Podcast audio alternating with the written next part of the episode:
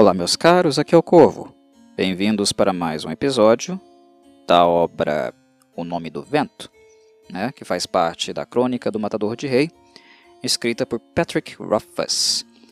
No episódio de hoje nós falaremos um pouco então sobre os primórdios, né, a, o início da narrativa autobiográfica que o Colt faz uh, para Devon Lodges, o cronista, né, e uma narrativa onde ele, de maneira assertiva, né, uh, ele opta por começar a dar vazão a ela cronologicamente, né, do princípio até o momento presente, possivelmente, né? Isso se a narrativa não ser interrompida em algum, em algum momento. Mas é o típico movimento de narração autobiográfica. Nasci, cresci, desenvolvi, né, envelheci, morri.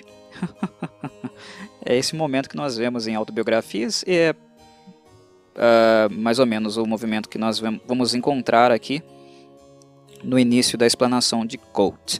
Ele fala um pouco né, sobre seus primórdios, de onde ele veio, com quem ele estava, né, e fala um pouco sobre o pai e a mãe deles, é, dele no caso, né.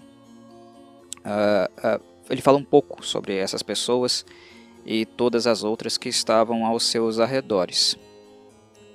E logo já se confirma né, a, a tese, né, a suspeita de que o personagem é um personagem realmente um bardo, né? Ah, é um, um artista, né? um artista de trupe.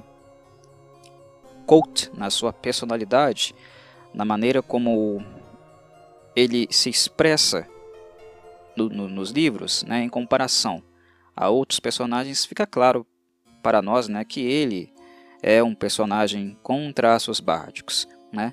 E ele fala um pouco isso, ele diz um pouco dessas origens, né? deixa-as claras para nós quando ele fala que o pai dele e a mãe dele eram artistas, né? eram ah, membros de uma trupe, né? que eles eram membros de, da Edna Ra, né? Que inclusive o Colt também acabou sendo por tabela, né? Artistas de uma trupe, né? Uh, malabaristas, cantores, né?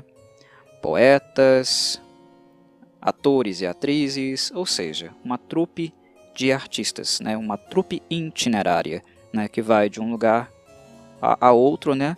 Levando, né? A sua arte, compartilhando a sua arte, né? Ele vem uh, de um lugar como este. Né?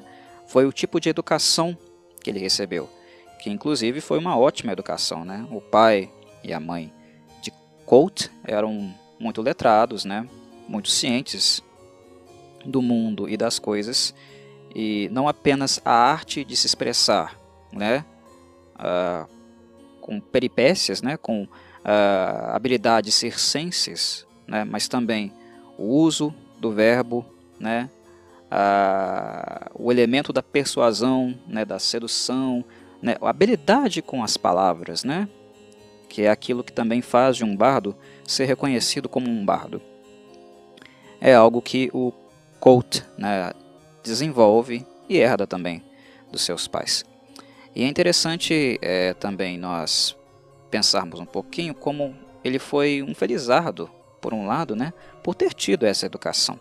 Porque, embora a vida de artista seja uma vida bastante difícil em termos é, monetários, econômicos, né, artistas nunca na história da humanidade ganharam muito dinheiro, né, esses mainstream aí que vocês vejam, que vocês uh, uh, veem na, televis na, televisão, né, nos programas de TV, uh, nos filmes e tal.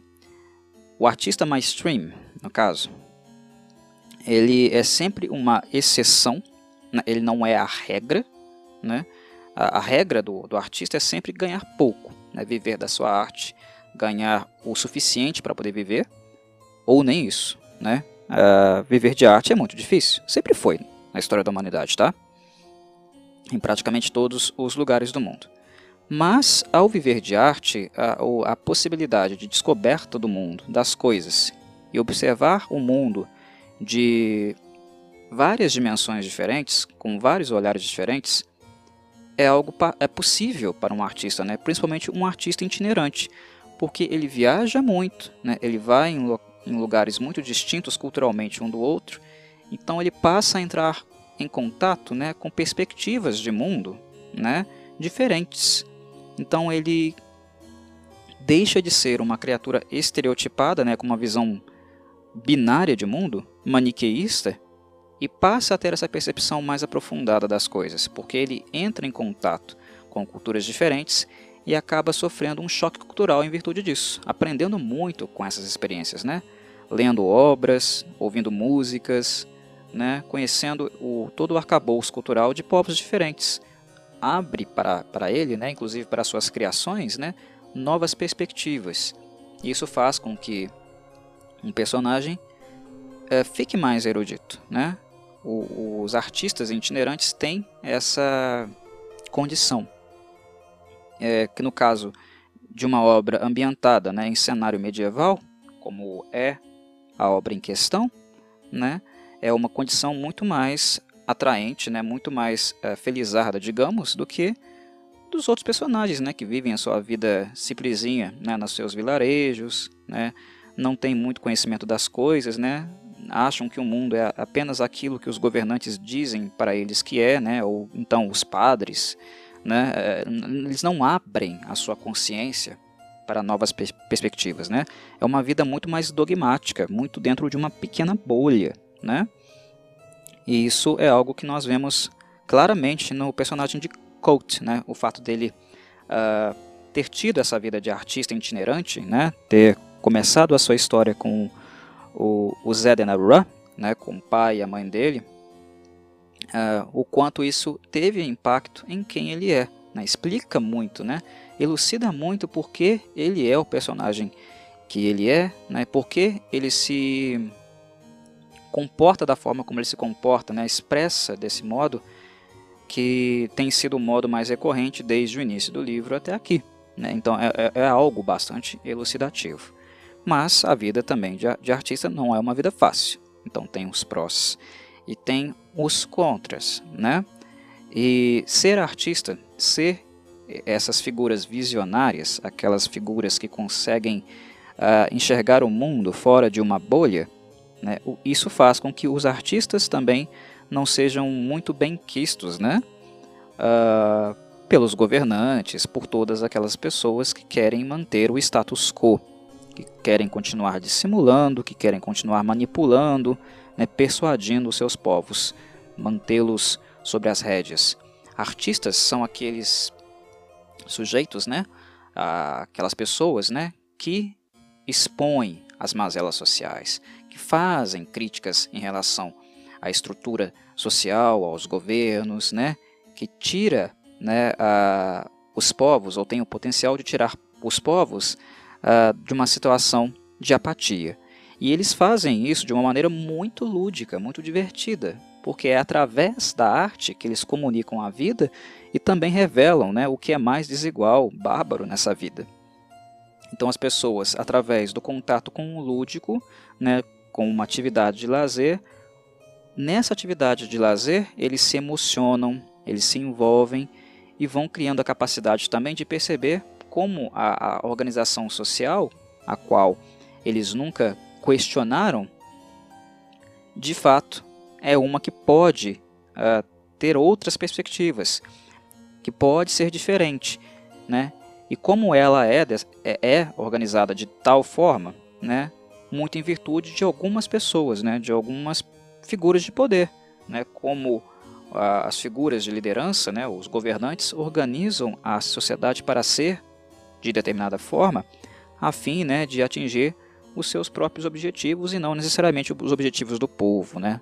O, o, o bem-estar coletivo.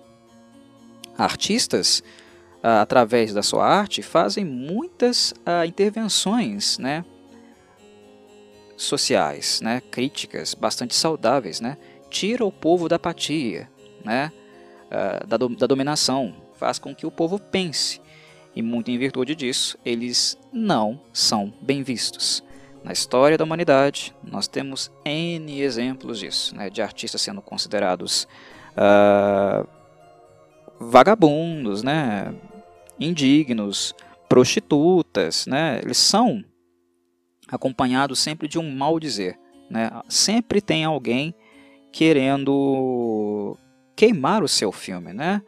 Dar a eles né, uma condição de pessoas menores, né, pessoas que não estão alinhadas com aquilo que seria moral e aceitável né, dentro da sociedade. Eles são colocados sempre à margem. Né? O mal dizer em relação a eles é uma coisa muito constante. E é algo que este uh, capítulo aqui em questão trabalha né, de maneira muito clara. Né?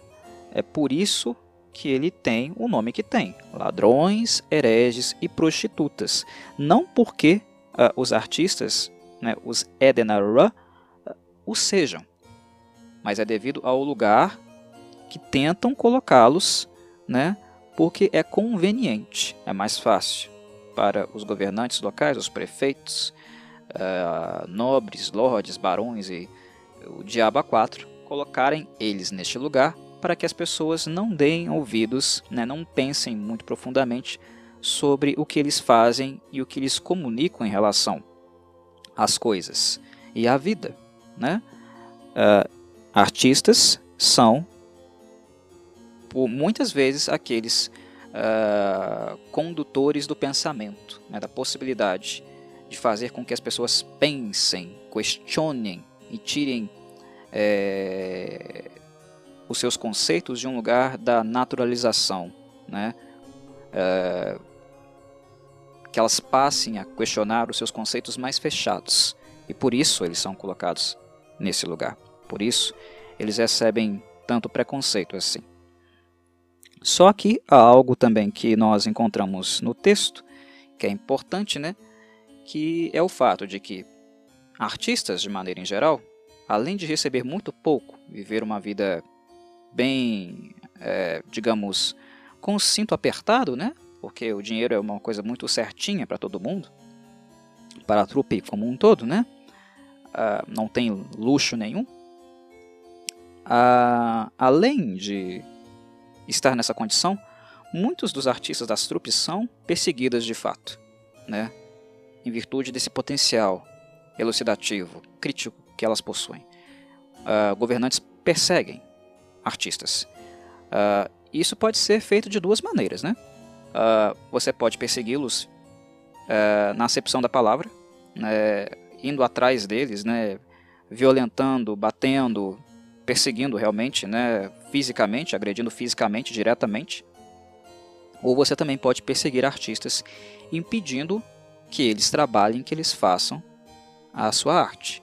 Né? Se você impede que uma trupe de artistas se apresente numa cidade, você está tirando o ganha-pão deles. Então, isso também é perseguição. Né? Isso também é assassinato. Você pode não matar um artista né, enfiando uma espada no peito é, do dito cujo.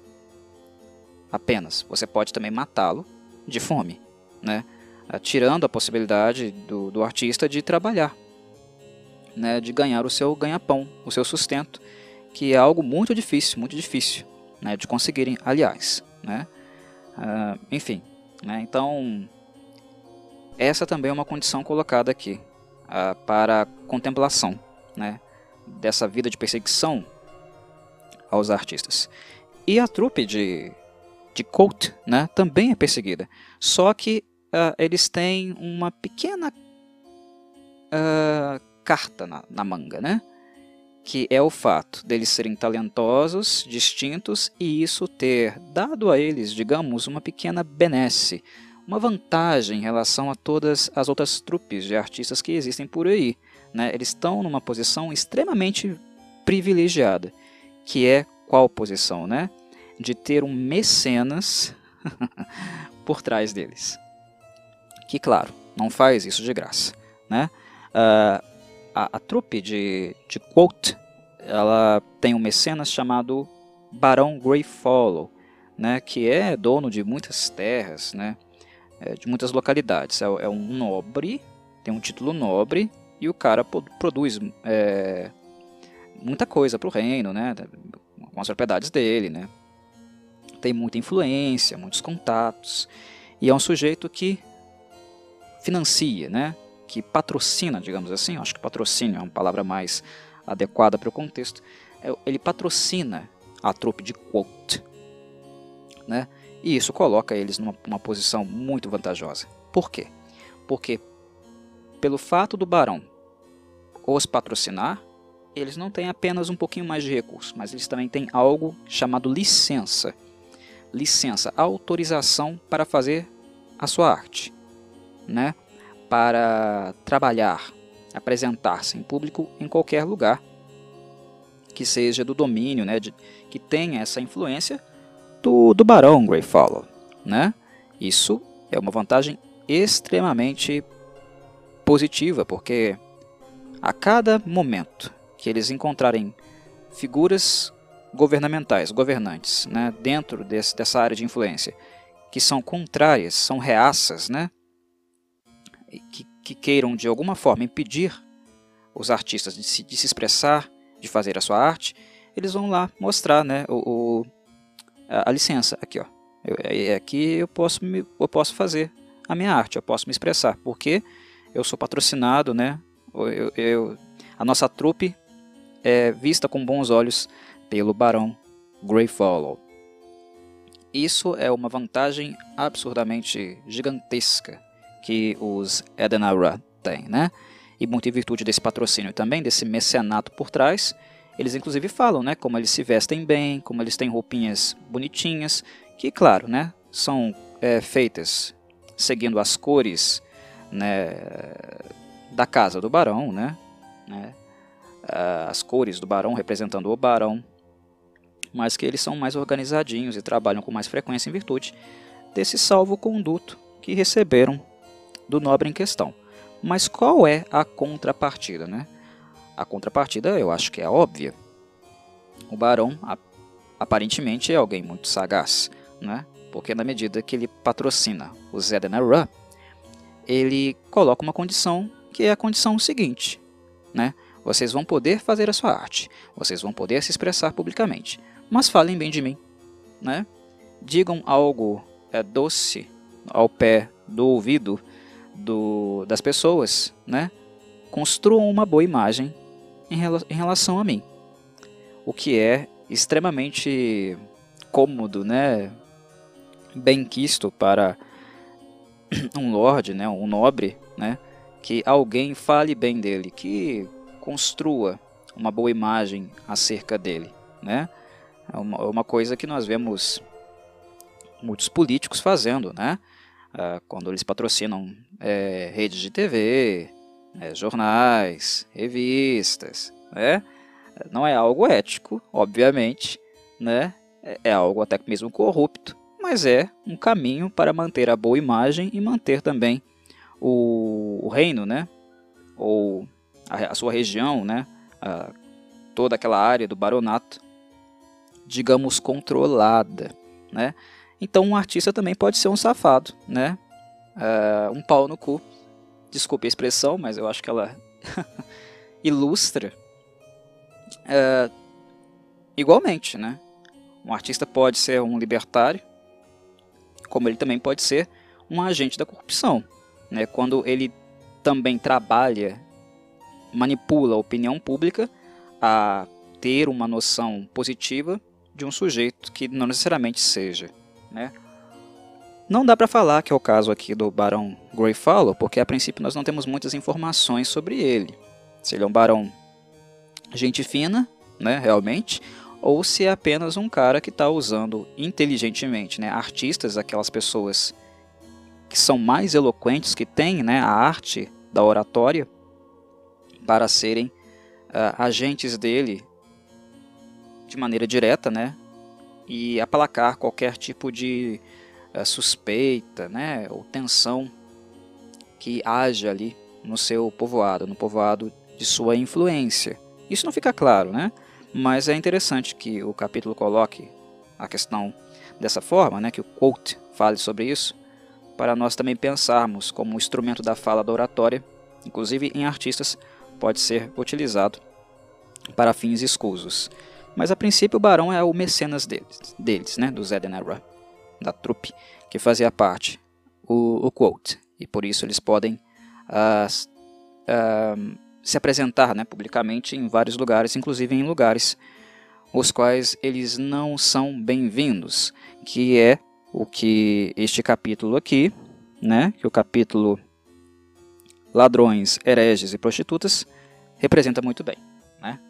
Ah, o fato de eles estarem procurando um lugar para apresentar, querendo se apresentar em público ali, uh, e se, sendo impedidos né, pelo prefeito local até que a cartinha, né, uh, o salvo-conduto né, do, do Barão Greyfollow é apresentado e a Assembleia, a Câmara do, do, do vilarejo, né, o prefeito, todos os reaças que ali existem, uh, acabarem tendo que engolir a presença deles ali.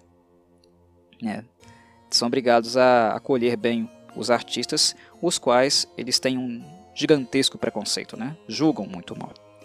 Então o capítulo apresenta isso. Mas não é a única coisa né? que é apresentada aqui. Como eu mencionei no capítulo anterior, né, no, podcast anterior, é, era perceptível, né, notório na, na figura é, de Quote, na maneira como ele se expressa, se comporta. Eu falei isso anteriormente, que é o elemento bádico e também o elemento arcano, né, mais voltado ao mago. Tem duas vertentes identitárias no construto da personagem. Ele é algo de bardo, algo de mago.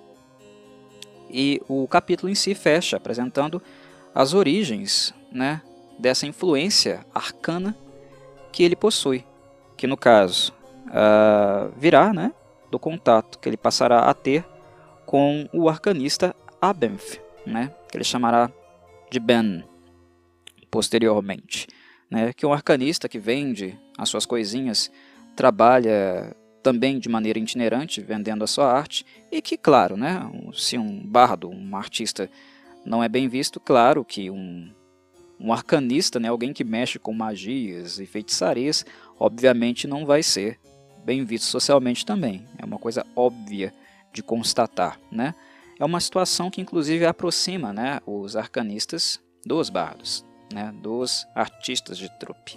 Né, o fato de serem escorraçados, receberem, serem alvos né, de muito preconceito em qualquer lugar que eles passem, né, e terem que viver de maneira módica também. Embora os arcanistas tenham uma dificuldade muito maior do que os bardos, no sentido de que muitas das suas peripécias, daquilo que eles são capazes de, de fazer, né, em termos de poções, né, é, utensílios, né, ou receitas de cura, coisas do tipo, né, poções, são coisas difíceis de fabricar, né? Você precisa investir tempo para aprender a fazê-lo, né? E também precisa de componentes materiais para fabricar muitos dos seus produtos, daquilo que você quer vender. Então, é um trabalho que demanda muito custo, né? muito custo mesmo. Um custo, não que os bardos não tenham isso, né? Os artistas de rua não tenham custos também, tem, né? Muito custo também. Mas o custo da, da arte, né, do trabalho de um arcanista tende a ser muito maior, né?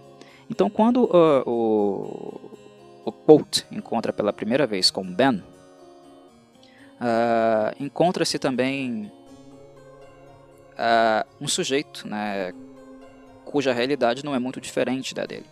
Inclusive, encontra-se um sujeitinho, né, um velhinho, que está numa situação pior do que a dele, né, porque o Ben é, ele é narrado pelo, pelo Colt né, como um senhorzinho já de idade, né, e que diferente dele, né, que tem na sua trupe a sua família, né, ele está com o pai e a mãe, né, que já são a sua família, mas a, a irmandade né, da trupe como um todo né, toda aquele aquele aparato né, afetivo, aquele negócio né, de todos os membros se apoiarem um ao outro, né, toda essa confraternização, né, esse aporte é, que o, o, o Coates tem nos Edna Run, o Ben não tem, tadinho. Né, ele é um su sujeito que está sempre solitário. Né, ele não tem ninguém para fazer companhia a ele. Tanto que no capítulo mesmo nós vemos como ele fala com a, com a mulinha dele lá, né? Com o animal é, que puxa a sua carroça, né? É, E muitas vezes, né, eu acho que na maioria das vezes esse é o único contato social que o Ben realmente vai ter, né, durante o seu cotidiano, durante o seu dia a dia. É a única pessoa, entre aspas, não é pessoa, né, é um animal, mas é a única figura, digamos assim, que vai ouvir o, o, o Ben, né, o seu animal ali, né, de carga, né, que puxa a sua carroça. Algo que faz com que o Colt também fique com um pouco de, um pouco de pena do, do Ben, né? Mas uh, o contato entre ambos, né? O desfecho desse contato e a partilha de um destino em comum, onde Colt, obviamente, será pupilo, se dá na medida em que ele acabou observando, né, durante um movimento de escorraçamento do Ben, Uh, o prefeito também tentou expulsá-lo da cidade, como havia tentado expulsar o Zed e não conseguiu por causa do salvo-conduto, né? Quando eles tentaram expulsar o, o Ben, ele teve que intimidá-los de certa forma, né? E primeiro ele tentou usar elementos artísticos, né? Fazer uma magia que na verdade não era magia, mas era apenas pré é, é, pré-digitação, né? É, era apenas um, um truque e não magia real sendo feita.